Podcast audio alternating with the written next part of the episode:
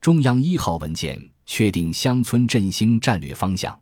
二零一八年一月，中共中央、国务院关于实施乡村振兴战略的意见（以下简称“振兴意见”）发布，首次提出中国特色社会主义乡村振兴道路。振兴意见从乡村振兴的战略意义、总体要求等方面着手，勾画了一幅产业兴旺、生态宜居、乡风文明、治理有效。生活富裕的中国式新型乡村蓝图，并为具体实施做出了全面统筹及长远部署。振兴意见围绕重塑城乡关系这一宏伟目标，旨在促进乡村振兴战略与新型城镇化建设相衔接，在保持政策协同性的基础上，最终实现城乡一体化。其要点包括：第一，提升农业发展质量，培育乡村发展新动能。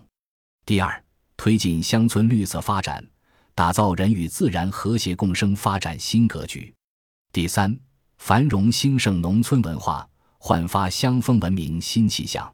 第四，加强农村基层基础工作，构建乡村治理新体系。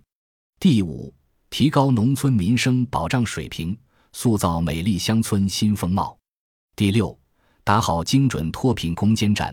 增强贫困群众获得感。第七，推进体制机制创新，强化乡村振兴制度性供给。第八，汇聚全社会力量，强化乡村振兴人才支撑。第九，开拓投融资渠道，强化乡村振兴投入保障。第十，坚持和完善党对“三农”工作的领导，在新思路的指导下。乡村不再是城市发展的附庸，农业、农村、农民获得优先发展地位。振兴意见的一系列创造性提法，显示了乡村在国家发展新阶段的重要位置，以及中央通过整体、长期战略振兴乡村的决心与力度。总体而言，振兴意见中的战略安排贯彻了远粗近细的原则。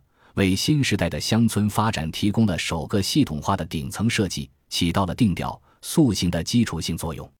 对于政策的实施而言，现阶段的主要任务仍然是框架与体系的构建，因而必须把握政策和制度的平衡，尤其要守住底线。其一，乡村发展与改革的契机不能被恶意利用，例如。振兴意见明确禁止下乡利用农村宅基地建设别墅大院和私人会馆。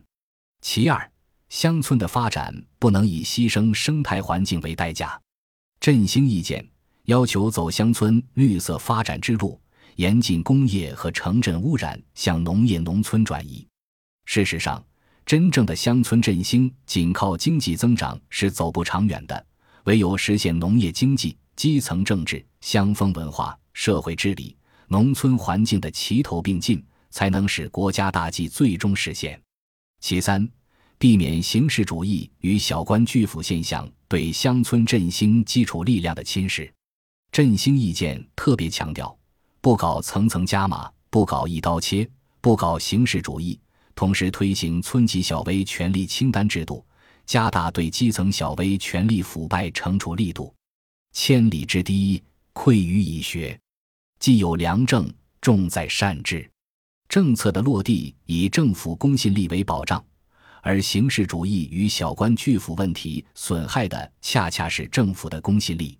在法治、文化建设相对落后的农村地区，建立起一支可靠、可用的组织力量，是将乡村振兴战略落到实处所必须攻克的难关。